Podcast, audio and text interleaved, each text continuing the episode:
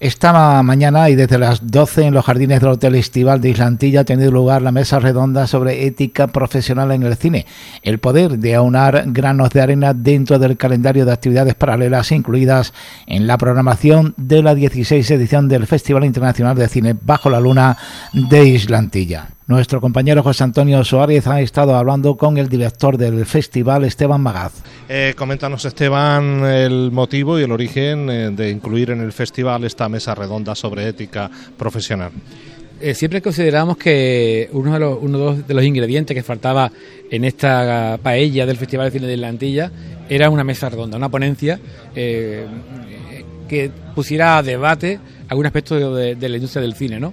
Y, a través de Asunta Serna y Scott Cleverdon, eh, que tiene la Fundación Familia de Cine, que están trabajando en la ética profesional, nos pareció una propuesta maravillosa. Eh, hablamos con Asunta y con Scott, se ofrecieron de inmediato. Ellos coincidían que Asunta, eh, presidenta del jurado oficial, y Scott, miembro del jurado oficial, tenían que estar en Islantilla y creemos que la ponencia mm, no podía ser mucho más interesante, ¿no? Que hablar de una ética en unos tiempos en los que se están dando unos casos mm, importantes que había que había que, corregir, ¿no? Bueno, Esteban, eh, estamos a menos a unas 24 horas o poco más de, de la clausura del festival. ¿Cómo está ahora mismo ya la recta final, el sprint final?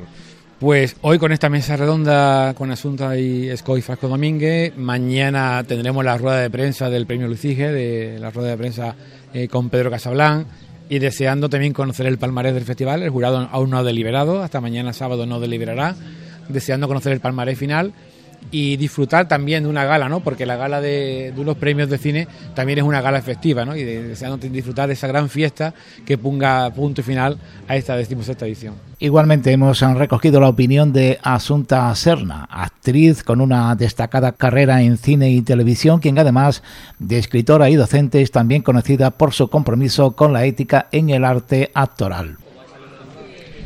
Bueno, eh, Asunta Serna, ¿en qué consiste esta mesa redonda que se está desarrollando hoy aquí dentro del marco del Festival de Cine de Islantilla? Bueno, pues es una necesidad eh, realmente que tenemos en el sector mm, audiovisual, que es el de instaurar de alguna manera una ética en nuestras relaciones. Desde ya la escuela, desde la formación, hemos visto en los últimos años abusos, abusos de poder, abusos que han, que han hecho pues que mm, se hayan expulsado a profesores, eh, documentales como El techo amarillo de Isabel Cochet, donde se explica uno de los casos en Cataluña. Aquí en Andalucía también lo ha habido, en Galicia también. Entonces, bueno, eh, eh, ya, desde la formación, que es donde realmente la persona está más tierna, ¿no? Eh, se encuentran situaciones donde, bueno, parece que es normal. Entonces, se trata de no normalizar esos abusos que son a, veces mm, pequeños, en el sentido de que mm, no te dejan escuchar, no te dejan hablar, pero que eso hace que, la gente pues tenga una manera de, de, mm, de trabajar en equipo que no sea la, mejor para la eficacia creativa de todo un equipo. Entonces, eh, aparte de estos, ah, digamos, abusos, pues han habido mm, también legislaciones que hay que, que hay que empujar para que eso pues sea, sea mejor. Nosotros el código que hemos hecho es un código con el mm, equipo de juristas de la Universidad Carlos III y se hizo hace en el año 2000 y pico, antes de, del Me Too y antes de todo eso, pero bueno, eh, creemos que ahora también es el momento, con todo el empuje que, que, la gente pues, va teniendo en otras cosas, ¿no? también la huelga que hay dentro de los Estados, dentro de Estados Unidos refleja también la situación de los actores y de los guionistas en cuanto a esas grandes plataformas como Netflix que no que se quedan con todo el resultado y con todo el, el digamos los billones y billones de dólares para invertir en bolsa en vez de estar donde tienen que estar, que es ayudar a la, a la profesión y que realmente pues las personas que hemos creado cosas eh, pues estén, estén protegidas durante de por vida. ¿no? Hay la inteligencia artificial, que también es un peligro, que también vamos a hablar hoy.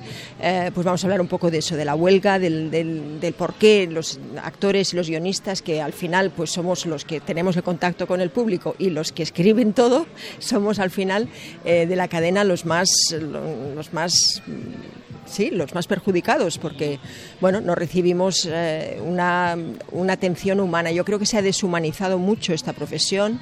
Eh, ya desde los años 80 lo estoy yo viendo en, cuando estoy trabajando y bueno, hay cosas que, que habría que, hay que escribir y, el código pues es eso, simplemente es escribir de cómo los actores queremos que, que esto mm, se suceda en el sitio de desde la preproducción a la producción a la distribución. Entonces, eh, el código recoge todas las relaciones éticas profesionales del actor con diferentes, con todos los otros eh, colectivos y venimos un poquito a explicar hoy eso, ¿no? Eh, qué es lo que encontramos como solución a lo que a lo que realmente bueno pues es una necesidad que, que cada vez se ve más clara ¿no? pues bueno ahí estamos ahí el mes de octubre vamos a también hacer mm, eventos como este como el de hoy en, en Madrid con en el Ateneo en el 21 de octubre y más adelante con los directores de casting que es otro de los colectivos con los que tenemos más problemas los actores y bueno eso es un poco concienciar porque al final el problema es que todos tenemos que entender que, el espectador también tiene parte ahí, que no solamente somos nosotros estamos hablando de relaciones éticas, de lo que está bien, de lo que está mal, pero ahí se entremezcla todo también con las relaciones laborales, con las relaciones personales y todo.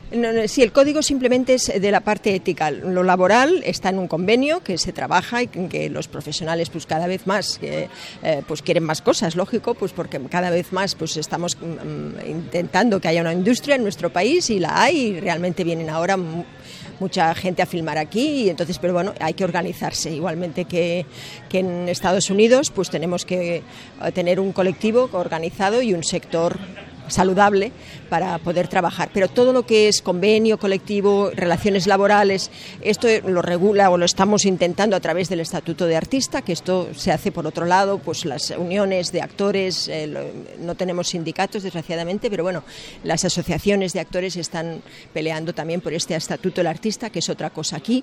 Eh, nosotros mm, eh, se ha dado un sello de garantía, ¿sabes?, de, calidad, de, ética a, a, una película. eso es lo lo que nos gustaría hacer con todas. Es decir, que este sello de ética también el espectador pues también pudiera escoger ir a ver una película pues por si es ética o por si todo el proceso se ha seguido un proceso ético. Y este sello de ética creo que es una de las soluciones para que también el Ministerio de Cultura entienda que también tiene que dar puntos para que realmente las películas que se hayan hecho con, un, hecho con, un, con, con una idea ética entre todos y que realmente el proceso haya sido de calidad y profesional para todo el mundo, pues pueda realmente eh, ser recompensado en puntos que luego pues las, mm, las películas puedan tener eh, pues eso para poderse producir o para poderse distribuir y ahí es lo que estamos intentando ¿eh? Por último, Asunta, coméntenos un poco qué valoración hace de su estancia en el Festival de, de, Islantilla. Bueno, pues es un festival que lo conocí desde hace muchísimo tiempo, desde cuando empezaba, cuando lo tenía Juan Labrador. Em, eh, Juan Labrador yo le conocía de que él había estado en el Festival de Iberoamericano de Huelva y bueno, presentó a Esteban. Con Esteban pues nos une también una historia porque, bueno, pues eh, hemos, él hizo un corto sobre, sobre personas discapacitadas que yo también le ayudé estuve allí y esto hace muchos años, hace más de 20. Y bueno, pues siempre pongo un poquito la oreja en lo que pasa aquí en el festival, que va creciendo mucho, como los árboles de Islantilla, que sois increíbles, de, en 20 años lo que ha crecido y de bonito que está ahora Islantilla. Y, bien, y la, pues la amabilidad de la gente, eh, lo bien que se come, eh, ¿qué más te podría decir? Bueno, y, también pues este hotel en el que estamos, ¿no? que, que también pues es agradable, es un hotel muy familiar, pero muy cómodo también para todo, ¿no? O sea, el mar, el, el tener un mar calentito donde te puedes bañar estupendamente sin problemas, pues te hace la vida agradable, ¿no?